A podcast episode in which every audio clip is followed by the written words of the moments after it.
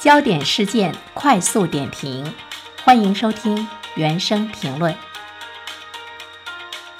近日，华春莹点赞台湾山东饺子馆，登上了微博全国热搜第一。他说呢，味觉不会骗人，台湾是中国的一部分，失散多年的孩子终会回家。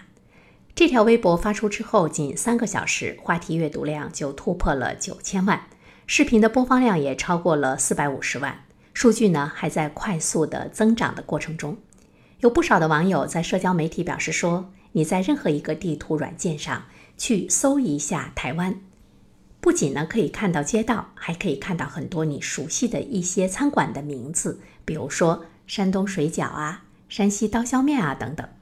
那我呢也在百度地图上去搜索了一下台湾省，真的可以很清晰的看到我们平日非常熟悉的一些名字。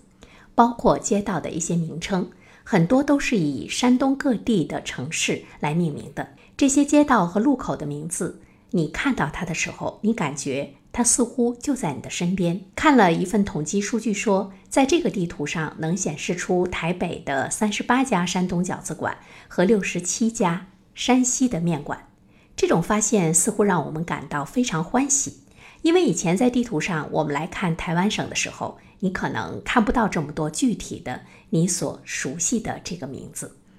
一些餐馆的经营者其实呢是有一份心声的。他们之所以会起这样的名字，比如它并不叫饺子馆，它叫山东饺子馆；它也并不是说味道绝了的刀削面等等这样的名字，它叫山西刀削面。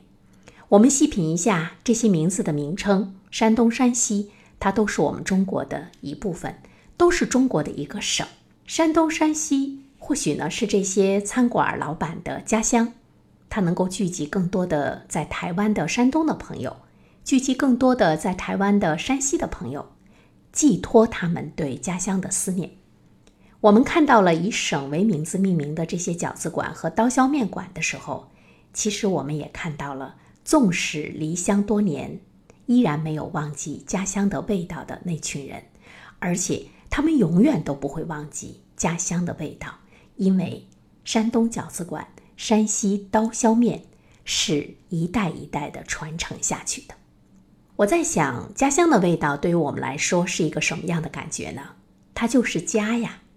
就像我们从小吃惯了爸爸妈妈做的饭，有一天远离他们，到了别的城市去工作生活。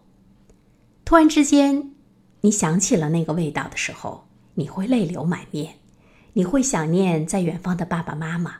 你的思绪会回到你成长的岁月中，你有一种恨不得立刻回到他们身边的急切的心情，见到他们，和他们说说话。我也相信台湾的同胞到大陆来旅游的时候，他们在大陆吃到的各种各样的美食的味道，也并不会觉得陌生啊。因为这和他们在台湾吃到的味道是一样的，这就是一家人嘛。一家人之间没有陌生，一样的声音，同样的味道，同样的装束，同样的皮肤。我们本来就是在一个屋檐下的。